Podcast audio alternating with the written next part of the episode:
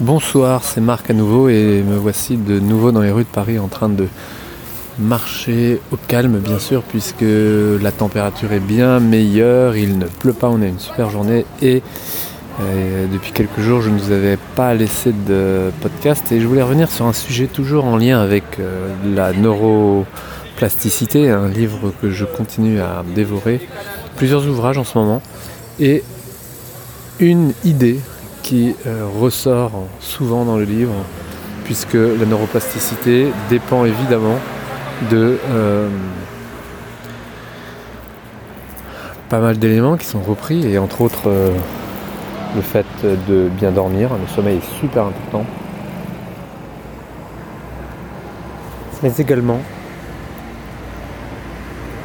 l'alimentation, évidemment, mais également le le fait de. Euh, alors évidemment, l'alcool consommé avec euh, modération, et puis les substances autres comme la cigarette et autres.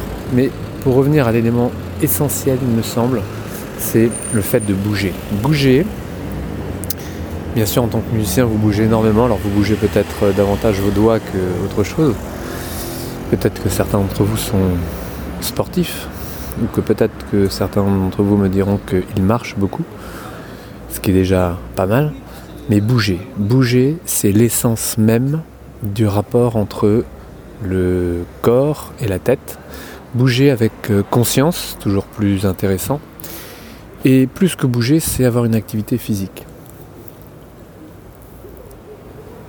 Alors une activité physique, quelle qu'elle soit, mais faites avec conscience et vraiment en reliant les perceptions de votre corps qui bouge et les sensations que vous en avez. Donc vraiment cette notion de, de, schéma corporel.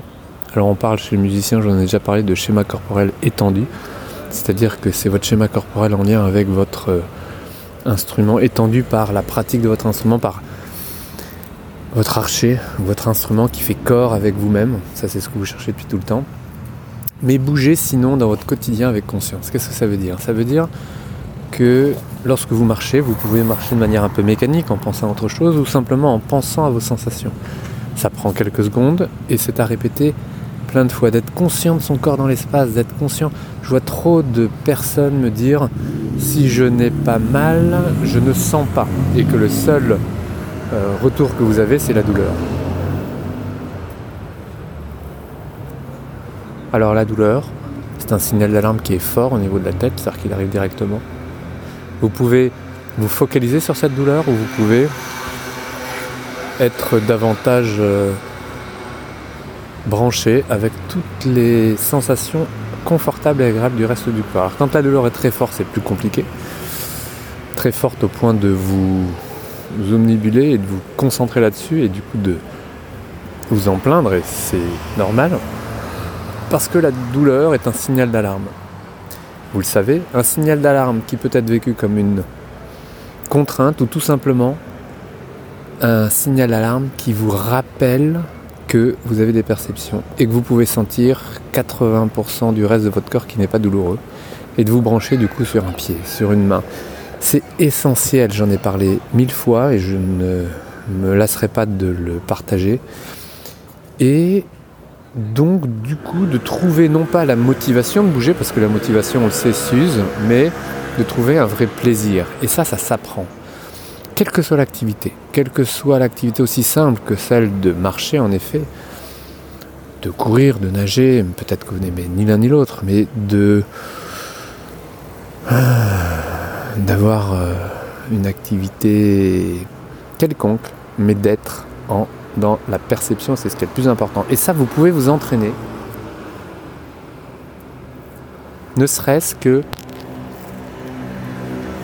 dans votre quotidien, chaque moment, quoi que vous fassiez, d'être conscient de votre placement, d'être conscient de vos tensions. Je le donne souvent comme exemple, mais par exemple des tensions au niveau de la nuque. Il suffirait à ce moment-là de vous dire que vous pouvez balloter votre tête pour libérer cette nuque, tout simplement. D'avoir un autograndissement, vous le savez, d'avoir un dos large, d'avoir des pieds bien ancrés, bien sur terre, la perception de vos pieds. Je développe de plus en plus ce travail au niveau de, des pieds, de la voûte plantaire, du tripode qui est votre pied entre une base de gros orteil, la base du cinquième et le talon. Ce tripode qui vous soutient sur un pied, sur deux pieds, en mouvement dans la marche, et d'être en, en branché avec ces sensations. Ça, je ne peux pas tellement vous le dire autrement, mais c'est à vous de pouvoir l'installer.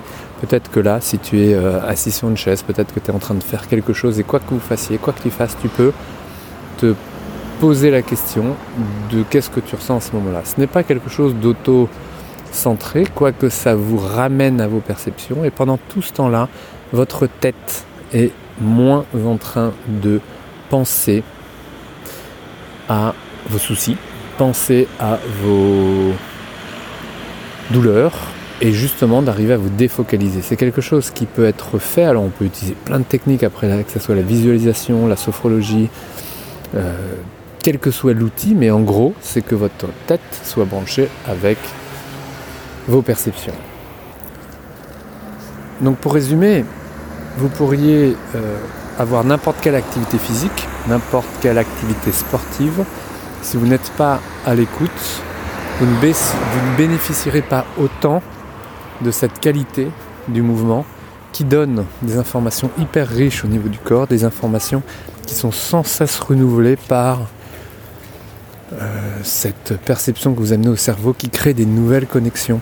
Parce que, vous le savez peut-être, mais tout ce qui n'est pas utilisé s'use.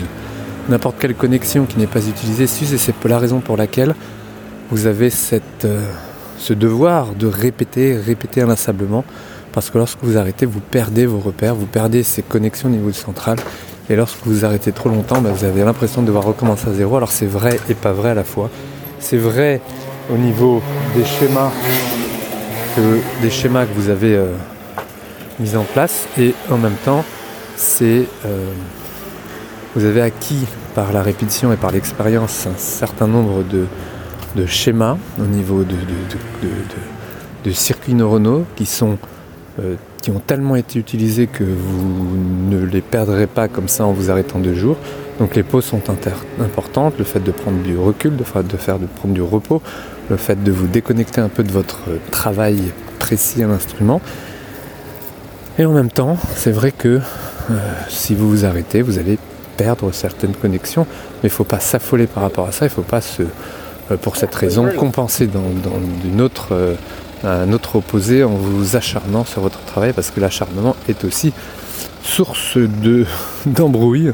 Et là, je parle au niveau central, encore une fois, euh, l'hyper perfectionnisme. Alors, c'est un peu, ça fait beaucoup, ça, hyper perfectionnisme, mais l'hyper répétitivité avec un manque de, de, de prise en compte de de cette finesse de jeu peut vous amener à créer des schémas dysfonctionnels et à les enregistrer. C'est vraiment la définition, je dirais, de cette fameuse pathologie, la dystonie de fonction. Peut-être que vous ne connaissez pas, mais si tu musicien, évidemment, tu en as déjà entendu parler. La dystonie de fonction, qui est cette pathologie non pas organique, mais centrale, qui, euh, avec euh, la répétition, vous a euh, désorganisé certaines commandes, et euh, certaines nouvelles connexions se sont faites, mais des commandes mal appropriées qui font que pour, euh, par exemple, devoir bouger un majeur, eh bien, au lieu de l'appuyer correctement avec la juste intention sur une touche, sur une clé, eh bien, ces muscles fléchisseurs sont sursollicités et vous provoquent un mouvement involontaire qui n'est pas douloureux pour le coup, et ça c'est encore plus compliqué parce que vous n'avez pas de douleur, vous n'avez pas de référence, votre cerveau n'a pas de signal d'alarme, mais insidieusement vous désorganisez votre fonction, et ça c'est ce que l'on appelle une dystonie de fonction. Alors attention, tout n'est pas dystonie, donc euh, il y a eu pendant longtemps des, diagnostics qui ont été euh, mal, euh, mal appropriés, mal faits, en mettant le nom dystonie de fonction sur des mauvaises utilisations, ce qu'on appelle misuse syndrome qui sont des compensations qui sont installées, qui ne sont pas enregistrées au niveau central. Donc cette différence est très importante. Et euh, il s'agit juste de bien connaître et comprendre cette pathologie avec un bon examen clinique pour voir et pour faire la différence. C'est pas si simple, mais quand on a l'habitude de voir la différence entre euh, euh, une mauvaise utilisation avec un geste compensé d'une réelle désorganisation centrale avec des réflexes qui vous embrouille le cerveau, qui vous euh, met un peu à plat parce que la dysfonctionnement de fonction c'est quelque chose de très contraignant pour le musicien. Et la rééducation, et là on parle de réhabilitation, on parle vraiment de neuroplasticité, et le travail que doit faire le musicien à ce moment-là, c'est-à-dire de redonner un sens, euh, une justesse à un geste, et donc de reprendre une gestuelle plutôt lente, sans puissance et hyper consciente sur des gestes, euh, des petits gestes de base, tels que la pose d'un doigt sur une corde ou sur un clavier. Tout ça en vous déconnectant un petit peu du son. Bref, c'est quelque chose d'un peu plus complexe, mais qui se réaliste, qui demande euh, encore une fois une exigence. L'exigence, généralement, tu l'as, donc c'est plutôt un mode d'emploi, un protocole de, récupération pour que pour arriver à recréer des schémas fonctionnels. Donc, euh, ce que je voulais vous faire passer comme message aujourd'hui, c'est quelque chose de très simple, de tellement commun qui est, qui, est que, vous avez entendu mille fois, mais qu'il fallait bouger, bouger avec conscience, c'est plus ça qui est important, au quotidien, sans prendre de temps particulier. Et ça, c'est votre euh, terrain d'entraînement, d'accord, votre quotidien pour mettre votre corps en mouvement. Voilà, je me répète, je l'ai déjà dit euh, mille fois, mais encore une fois, je le redirai. Et euh, bah, je vous souhaite de bouger toujours plus, quelle que soit la manière, en musique, sans musique. Je sais qu'il y a des, des danses, comme par exemple euh, ce que tu, ce que, l'attitude que tu as sur ton instrument, pour moi c'est une danse, une danse minimale, mais qui ne doit pas être immobile et qui ne doit pas être, en tous les cas, euh, sans perception. cette notion de, sensation, de, proprioception, le déplacement de votre corps dans l'espace et cette capacité d'avoir un schéma clair au niveau, euh, niveau de votre tête, un schéma clair de comment se déplace votre corps dans l'espace et il ne s'agit là pas uniquement que des doigts ou des lèvres, mais vraiment des extrémités soit, mais aussi des racines, donc la racine de la main, l'épaule, la racine de, de la lèvre, euh, des lèvres, euh, le masque, le masque avec une langue qui vient souvent déstabiliser, en amont encore la respiration, et en amont encore le cerveau qui commande votre euh, gestuelle en lien directement avec la perception que vous avez de votre corps qui bouge dans l'espace. Voilà, c'était un petit rappel, je reviendrai encore là-dessus, j'avance dans mes lectures et je vous partage la suite. Aujourd'hui c'était vraiment euh, quelque chose d'évident mais que je tenais à vous redire et c'est ah, un vrai plaisir que de bouger. Surtout quand il n'y a pas de ni de douleur, ni de limitation. Et quand il y en a des limitations, ben, il faut arriver à les euh, à déjouer et à ruser. La ruse est l'ennemi numéro un du musicien, qui l'est généralement, et en rusant il arrive à, se déprogrammer. Eh il faut utiliser les mêmes qualités de ruse pour reprogrammer, pour perturber le cerveau, pour arrêter que le cerveau reprenne ces mêmes schémas dysfonctionnels pour arriver à recréer des nouveaux schémas fonctionnels en parallèle et vous assurer à chaque fois que vous réutilisez ces nouveaux schémas fonctionnels plutôt que de retomber dans le piège du geste euh, mal programmé ou déprogrammé.